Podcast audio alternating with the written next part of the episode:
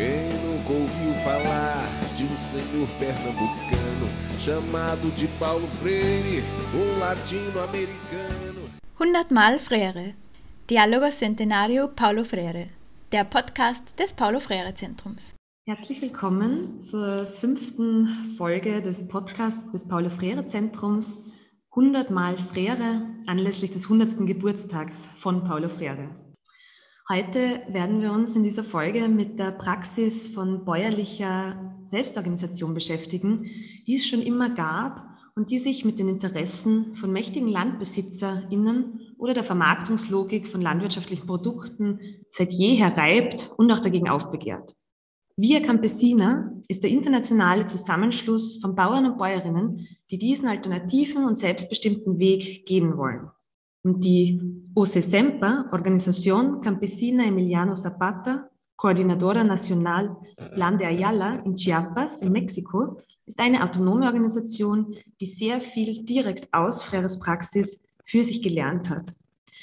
Unsere beiden Gäste heute, Katrin Eiterwegmeier und Franziskus Forster, haben beide mit der Via Campesina bzw. der OSESEMPA gearbeitet auf unterschiedliche Arten und äh, werden heute mit uns ein Gespräch dazu führen. Ich darf kurz vorstellen, Katrin Eiterwegmeier ist Doktorandin an der Uni Ecosur in Mexiko und arbeitet hier im Rahmen ihrer Forschung, aber auch ganz praktisch mit der OSE zusammen.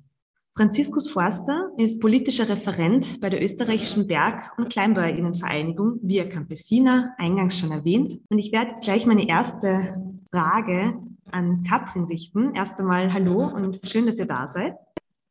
Ja, hallo, freut mich. Danke für die Einladung. Hallo, danke.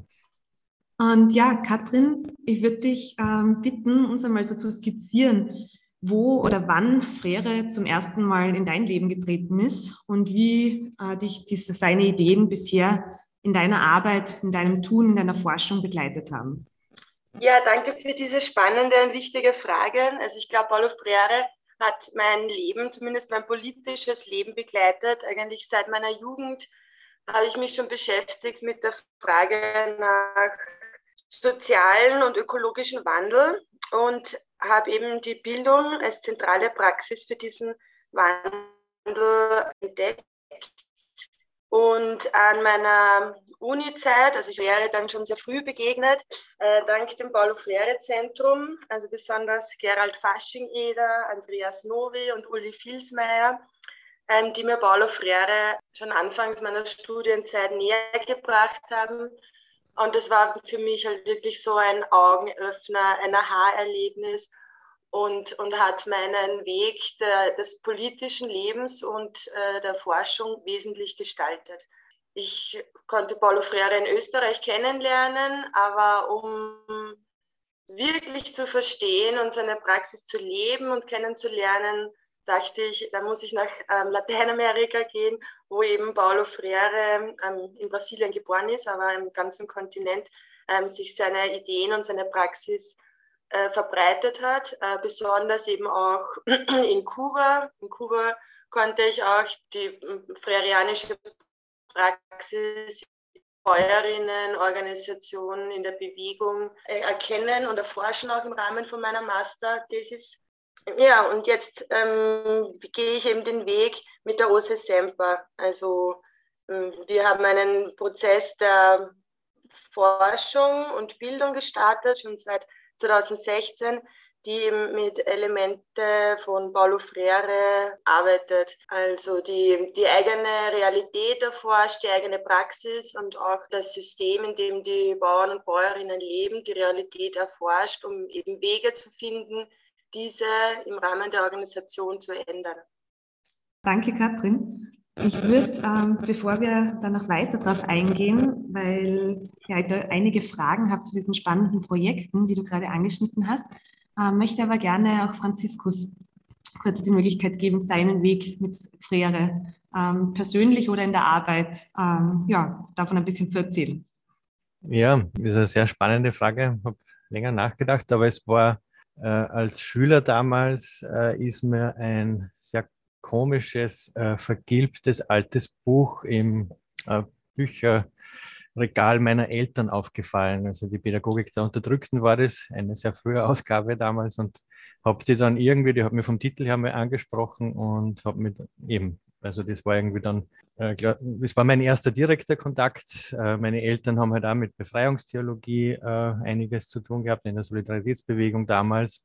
Und spannend war bei mir eigentlich, dass ich dann dann bin ich nach Wien zum Studieren und als Aktivist eben dann irgendwie weiter, habe weitergearbeitet und bin immer und immer wieder auf Paulo Freire äh, gestoßen oder drüber gestolpert. Und das war irgendwie ganz spannend. Also sowohl bei der ÖBV, also die Österreichische Berg- und Kleinbauernbäuerinnenvereinigung, die ist gegründet worden, nachdem äh, einige Leute in Brasilien waren äh, und 1974 dann in Österreich festgestellt haben, okay, das ist eigentlich, das sind Themen, die sind für Bergbauern und Bäuerinnen äh, sehr wichtig äh, und wir sollten so eine Organisation in Österreich gründen. Und aus dem ist die ÖBV entstanden und im Bildungsansatz ist bis heute sehr klar Bezug auf Paulo Freire da und gleichzeitig ist die ÖBV Mitglied bei La Via Campesina, äh, wo das auch sehr präsent ist. Äh, da kommen wir vielleicht hier später nochmal drauf zu sprechen. Und es hat mich eigentlich nie ganz losgelassen und immer begleitet. Äh, finde ich bis heute sehr bereichernd in all dem vielfältigen Tun, äh, was, was wir da ja, rund um uns ständig erleben jetzt. Ja, Katrin, dann würde ich dich ähm, gerne fragen, wie es dazu gekommen ist, ähm, dass du dich dann in deiner Forschung, damals für die Masterarbeit und nun eben im Rahmen deines Doktorats, mit kleinbäuerlichen Strukturen und Lehr- und Lernprozessen in diesem ähm, quasi Mikrokosmos auseinandersetzt? Na, mich hat immer schon ähm, das Verhältnis von Umwelt und Gesellschaft interessiert in dieser Suche nach ökologischen und sozialen Transformationen und vor allem in der Bewegung für Ernährungssouveränität und Agrarökologie habe ich eben ein wichtiges Feld gefunden, ähm, wo diese Praxis Paulo Freires aktiv ist und ähm, eben vor allem in der Via Campesina auf internationaler Ebene, sowohl in Österreich, haben wir auch schon, ähm, auch gemeinsam mit Franziskus, diese, diese Form der Bildung gelebt. Und ich finde eben so zentral, ähm, ich habe große Hoffnung und kann viel lernen von den Bauern und Bäuerinnen, ähm, weil das eben eine andere Form der Bildung ist, eine selbstorganisierte Bildung, die ganz anders ist. Also, wir, also nach Education Popular, nach Paulo Freire, ist es eben anders als die traditionelle Schulbildung. Ähm, es geht wirklich eben darum, die eigene Realität, dass sich im Kontext der Landwirtschaft eben über Jahrhunderte, Jahrtausende Jahre gebildet hat, wieder auszugraben. Also gerade im Kontext von Mexiko haben die Bauern und Bäuerinnen äh, basiert eigentlich ihre Landwirtschaft auf eine Jahrtausende alte Kultur. Und dieses Wissen hat eben auch einen emanzipatorischen Charakter gegenüber der grünen Revolution. Ähm, also wir sehen ja wirklich, dass das andere hm, Vorstellungen der Welt sind, also Weltanschauungen, Kosmovisionen und andere Formen von Wissen und eigentlich Beziehungen zueinander und Beziehungen zur Natur, ähm, die wir eben mit der Education Popular wieder ähm, ausgegraben haben, quasi die Wurzeln der Landwirtschaft. Und ich glaube, dass halt die ganze Gesellschaft auch von, diesen, von dieser Natur-Mensch-Beziehung lernen kann. Ähm, also es betrifft ja die ganze Wirtschaft. Wie leben wir mit der Welt zusammen? Ja, danke, äh, Katrin, schon einmal. Ähm, mich würde total interessieren, was denn gerade jetzt im Kontext von Mexiko ähm, so die größten Herausforderungen aktuell sind, die du in deiner Arbeit ähm, mit den ähm, Kleinbauern und Kleinbäuerinnen siehst. Nicht, was äh, für dich in der Arbeit die Herausforderungen sind, sondern mit welchen Herausforderungen äh, die Menschen dort in der Landwirtschaft konfrontiert sind.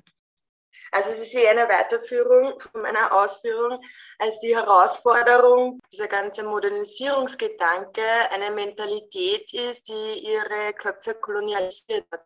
Also wir sind schon an einem Punkt gelangt, wo es ein Bewusstsein gibt, dass eben die moderne Landwirtschaft nach der grünen Revolution ähm, die Bauern und Bäuerinnen nur ähm, noch mehr abhängig macht, verschuldet, ähm, bis zu dem Punkt, dass eben viele auch ihr Land verloren haben, weil ihnen eben eingeredet worden ist, ja, sie sind eben arm und mit Dünger und Spritzmittel werden sie modern und reich werden. Ja, das Gegenteil ist eingetreten. Also das haben wir analysiert und die Bauern und Bäuerinnen sind selbst draufgekommen, dass der einzige Weg ist, zur ähm, naturnahen Landwirtschaft, wie sie früher betrieben haben. Dennoch ist dieser Weg sehr schwierig. Böden sind ausgelaugt, sind ähm, eben, die meisten haben dann letztlich schon ähm, Dünger und Spritzmittel verwendet. Und diese Transition, dass die bödenliche Fruchtbarkeit wiederfinden, äh, wieder, ähm, ja, wieder gestalten. Und es ist schon, wie die Bauern und Bäuerinnen sagen, ein Kampf gegen den Strom, ähm, der noch immer eine Herausforderung ist. Also wirklich vom Bewusstsein zu einer Änderung der Praxis. Das bedeutet auch eine Änderung der wirtschaftlichen Zusammenhänge, eine, eine andere Form der Kommerzialisierung der Produkte in Richtung solidarische Ökonomie ist nach wie vor die größte Herausforderung, weil ähm, vom Bewusstsein alleine entsteht noch keine Veränderung. Es braucht halt auch die konkrete Praxis der anderen Form des Wirtschaftens, des Landwirtschaftens und vor allem eben eine Wirtschaft in Kooperation. Und das stehen wir noch immer eigentlich jetzt da ähm, ja, im, im, Spannungsfeld zwischen äh, Wissen, was eigentlich zu tun wäre und das aber dann auch konkret in die Praxis umzusetzen. Ja, Franziskus, vielleicht möchtest du da direkt anschließen. Ihr arbeitet äh, mit äh, Bauern und Bäuerinnen in Österreich. Äh, wo siehst du hier die, also nicht nur, ihr seid natürlich auch in dieses globale Netzwerk eingegliedert, aber wo siehst du ähm, im Vergleich ähm, die größten Herausforderungen der kleinbäuerlichen Landwirtschaft in Österreich? Ja, spannende große Frage. Ähm, ich glaube, eh, es lässt sich eigentlich tatsächlich sehr gut an der Geschichte der ÖBV auch erzählen, was einerseits alte äh, Herausforderungen und Anlässe waren, sie zum Beispiel auf Paulo Freire zu beziehen, gleichzeitig aber eben, ja, eben die Selbstorganisation voranzutreiben. Also wir sind ein Verein, wir sind äh, parteiunabhängig äh, und streben danach, quasi Kleinbauern, Bäuerinnen, Bergbauern und Bäuerinnen äh, eine Stimme zu verleihen, also die Bedingungen zu schaffen dafür als Bildungsorganisation, aber eben als, als dann eben sich als politisch verstehende Organisation quasi die, die Bauern und Bäuerinnen selbst in die Lage zu versetzen, für sich selbst zu sprechen. Und das ist eine große Challenge äh, schon mal in Österreich. Einerseits deshalb, weil man gerade im landwirtschaftlichen Bereich eine ja, extreme Dominanz haben äh, des Bauernbunds, also einer Parteiorganisation, die äh, alles überlagert und dominiert, also finanziell extrem mächtig ist äh, und äh, teilweise wenig Spielräume äh, lässt. Äh, also das kann man dann auf verschiedenen, auf verschiedenen Ebenen durchdeklinieren, was das heißt.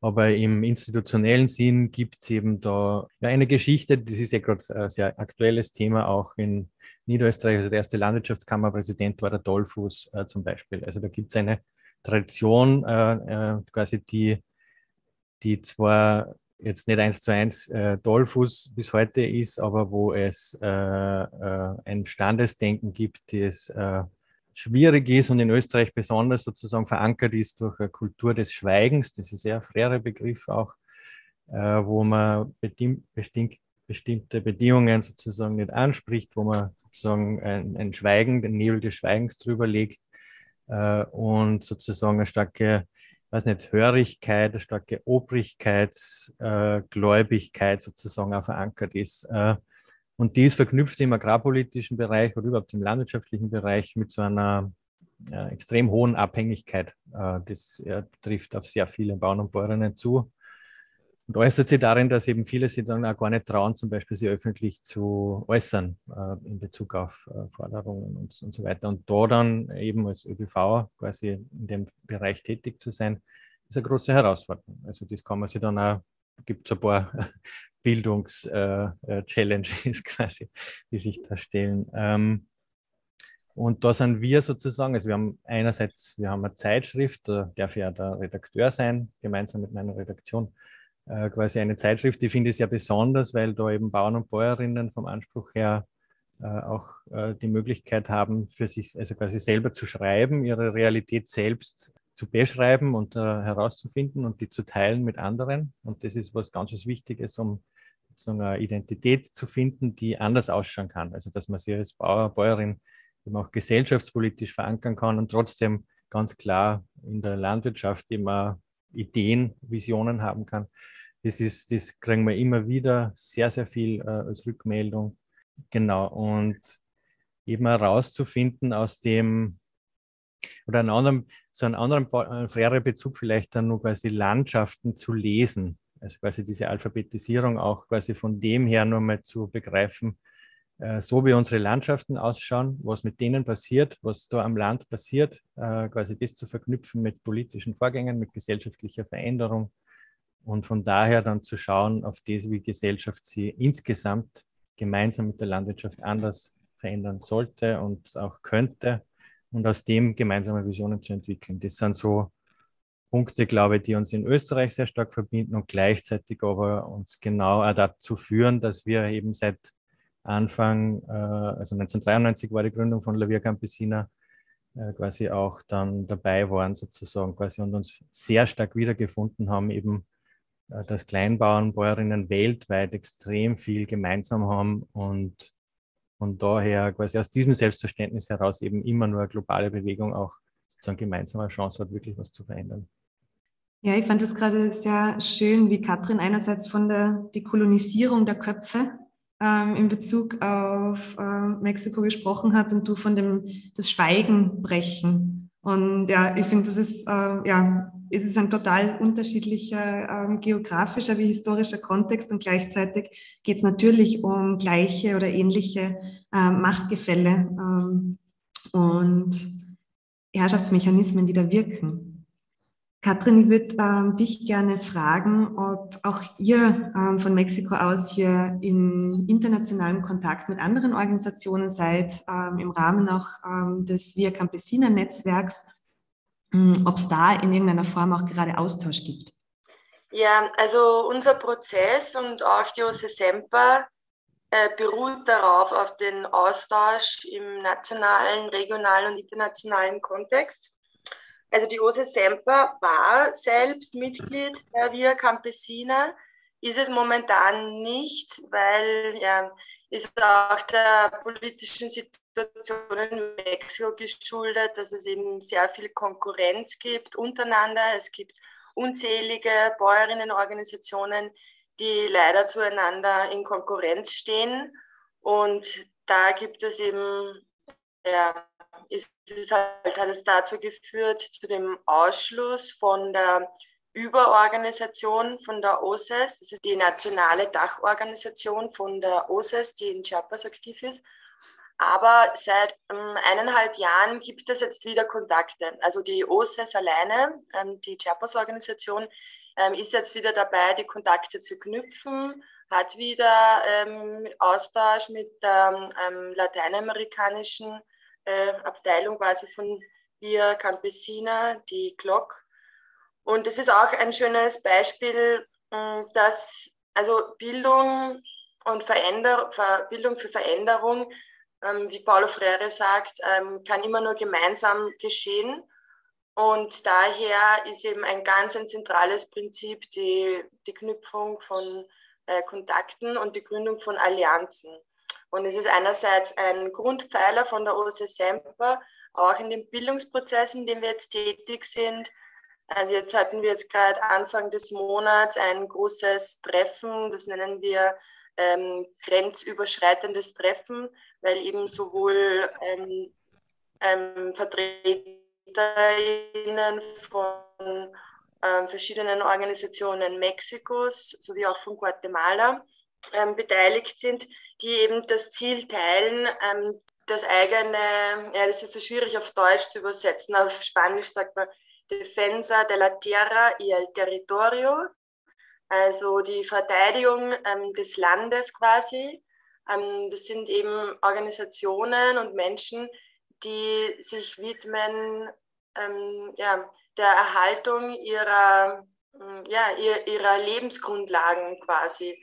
Also die deutschen Wörter von Ressourcen und Natur sind einfach nicht passend, weil wir einfach den, den Kampf so weit stricken, dass es eigentlich geht um die Verteidigung des Lebens, des Lebens des Planeten ähm, und der Vielfalt des Lebens, ähm, das eben unsere Lebensgrundlage ausmacht. Und die, die Verknüpfung dieser Kämpfe, die die verschiedensten Organisationen in ihren Territorien, in ihren Kontexten führen, ähm, bereichern eben und inspirieren. Also besonders in Mexiko gibt es eine große Vielfalt, eine kulturelle Vielfalt an Sprachen, an ähm, Lebensentwürfen, ähm, an Kulturen.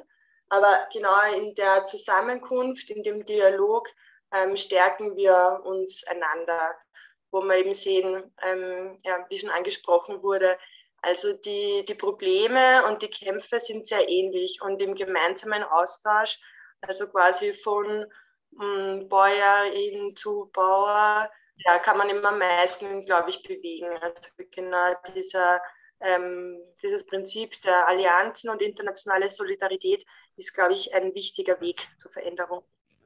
Ja, daran anschließend, ähm, eben, also in Bezug auf diese internationalen Solidaritätsbewegungen, ähm, würde ich gerne ähm, dich fragen, Franziskus, ähm, wie ihr oder also ob es im Sommer während dem Besuch der, einer Delegation der Zapatistas ähm, aus Mexiko ähm, in irgendeiner Form Austausch gab und wie sich der gestaltet hat. Ja, es hat eine ganze Reihe von äh, Treffen gegeben in Österreich jetzt. Äh, also einerseits in Österreich, andererseits in vielen anderen europäischen Ländern auch. Äh, da sind wir gerade nur dabei, das alles zusammenzutragen, auch für uns. Also das ist ja waren sehr vielfältige Eindrücke. Ich selber war da leider natürlich nicht bei allen dabei. Genau, aber also uns war es ein großes Anliegen, einerseits möglichst auf Höfen das zu machen, also direkt äh, dort. Äh, generell war ja sehr viel in eher urbanen Kontexten äh, an Austauschtreffen äh, ist organisiert worden. Also wir haben versucht, sehr stark den Höfen dieser zu machen und weil sie so ganz automatisch nochmal ganz andere Realität, eine ganz andere, ja, kann man sagen, Sprachebene quasi einfach automatisch dazufügt sozusagen, äh, quasi, weil ja, weil das näher ist äh, allen Beteiligten.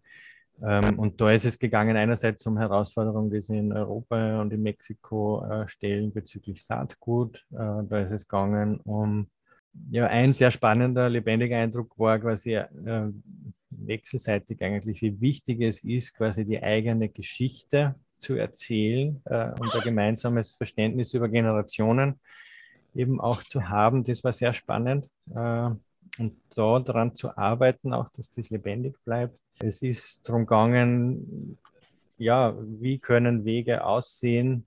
Das waren eben sehr fragende Zugänge auch, aber wie können Wege aussehen in Richtung eines anderen, in in Richtung eines anderen Wirtschaftens, in Richtung einer solidarischen Ökonomie? Äh, äh, und genau, welche Rolle spielt äh, auch agrarpolitische Tätigkeit darin, äh, äh, quasi, also, oder die, die politische Tätigkeit von Bauern und Bäuerinnen darin. Äh, und ja, also das waren, das waren, glaube ich, wichtige Ebenen. Es gibt noch viel, viel mehr natürlich, aber äh, das war sehr spannend, weil viele waren schon mal, also es, die Bezüge, das ist irgendwie sehr, sehr spannend natürlich. Also die, die Situation des Austauschs war, war eine ganz, ganz besondere äh, und wertvolle einerseits und anderes, andererseits sind eben ganz viele, die seit Jahren und Jahrzehnten auch sich auf die Zapatistas beziehen äh, und von daher auch quasi immer schon äh, äh, inspiriert sind im eigenen Tun. Äh, ja, und das waren sehr wichtige Formen des Austauschs auf einer sehr unmittelbaren Ebene äh, auf Augenhöhe. Ja. Ja, Katrin, du jetzt gerade in Chiapas direkt sitzend, wie hast du diese Form dieses, ähm, dieses Austauschs im Sommer wahrgenommen? War das auch bei euch in der Organisation ein Thema? Ja, es ist auf jeden Fall in ganz Mexiko ein Thema. Ähm, Aber die Organisation selbst ähm, ist jetzt nicht Teil der zapatistischen Bewegung, im, also der neosapatistischen Bewegung, muss man sagen, ähm, der, EZ, ähm, der EZLN, also der zapatistischen Befreiungsarmee, obwohl sie gemeinsam kämpft in diesem, kann man fast sagen, revolutionären Jahr 1994 ähm, gibt es dann doch unterschiedliche Wege. Also die Zapatistas ähm, gehen eben den Weg der Autonomie, äh, so das ist ganz wichtig, die Unabhängigkeit von der Regierung, während die OSE Semper, also sie hat ja in ihrem Namen Emiliano Zapata, beruft sich auf ihn, kämpft auch ähm, für die ähm, Befreiung des Landes, ähm, für die Rückeroberung des Landes der Bauern und Bäuerinnen, die ja eigentlich ähm, noch vor wenigen Jahren, also die Eltern von meinen Bauern, Bäuerinnen, Kollegen haben eigentlich noch, würde ich sagen, in kolonialen Verhältnissen gelebt. Ja? Also in diesem System der Fincas, wo, wo sie eigentlich nur als äh, Landarbeiterinnen angestellt waren und kaum eigenes Land hatten. Also dieser Kampf ums Land war eben sinnstiftend für die Ose Semper. Daher berufen sie sich eben auf die Ideale von Emiliano Zapata, aber gehen andere politische Wege, haben danach eben die äh, Verhandlungen mit der Regierung geführt, weil das für sie auch ein legitimer Weg ist, ähm, Veränderungen zu schaffen. Wobei wir jetzt gerade ähm, sehr stark reflektieren, dass dieser Weg der Verhandlungen eigentlich auch nicht so viel geführt hat, also teilweise auch ähm, die, die Organisation OSE Semper vom Weg ein bisschen abgebracht hat. Ja, also die Regierung war halt in der Defensive nach dem Aufstand 94 und hat äh, Projekte ähm, für äh, Bauern und Bäuerinnen ähm, angeboten. Und diese ähm, Projekte, dieser Zugang zu Ressourcen und Geld hat dann auch eigentlich die, ähm, die Unabhängigkeit von den Bauern und Bäuerinnen wieder gefährdet und die eigene ähm, Aktivität auch ein bisschen dezimiert. Also dass sich eben die Forderung eher auf den ja, Klientelismus, auf, die, ja, auf das Hoffen von irgendwelchen Regierungsprojekten beschränkt hat. Und jetzt sind wir eben dabei, wieder die eigene Initiative, die Gestaltung der eigenen Projekte ausgehend von den Bauern und Bäuerinnen ähm, wieder zu stärken.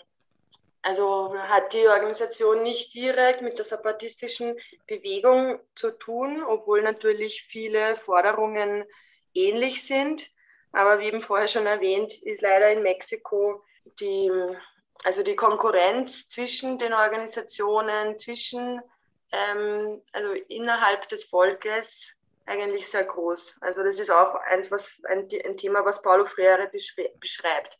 Das ist eigentlich eine Charakteristik des Unterdrücktseins, ähm, dass man sich eher in den Kämpfen oft ähm, auf horizontale Weise auslebt, also gegen andere Organisationen des eigenen Volkes und zu wenig eben die vertikale Linie sieht der, der Unterdrückungsverhältnisse. Und das ist eben auch ein Teil des Bildungsprozesses, sich dessen bewusst zu sein.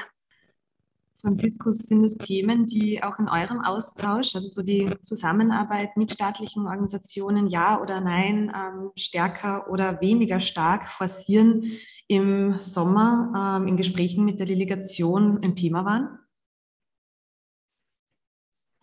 Ähm, ja, also das war sicher Thema, äh, wobei, wie gesagt, ich war nicht bei allen Diskussionen dabei, insofern, aber das war ganz bestimmt Thema und gleichzeitig ist es äh, wie soll ich sagen, also quasi ein, also quasi äh, diese Autonomie äh, vom, vom Staat ist sozusagen, die, diese Fragen stellen sie in Österreich äh, auch nochmal in einem anderen Kontext zumindest. Also einerseits gibt es schon, ja, auch durchaus Beispiele quasi von äh, sozialen Bewegungen, die zurück nach 1968 und die 68er Bewegung reichen, die tatsächlich also Autonomiebestrebungen äh, äh, quasi auch beinhaltet haben.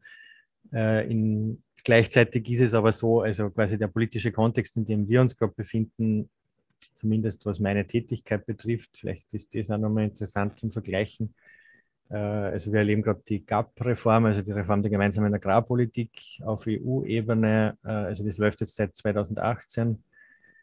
Äh, ich habe die Ehre gehabt, das quasi zu begleiten und, und quasi da Interessensvertretung auch bis rauf zum Ministerium und auf EU-Ebene zu machen.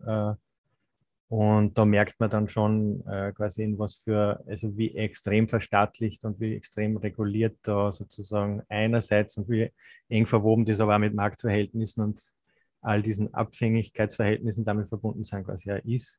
Und ja, also das ist der Kontext, da kommt kein, kein Bauer, Bäuerin eigentlich raus. In Wirklichkeit muss man eigentlich derzeit so sagen. Also quasi da ist jetzt äh, quasi eine Autonomiebewegung also wie, wie wir sie bei den Zapatistas äh, beobachten, sozusagen ja, äh, nicht gegeben.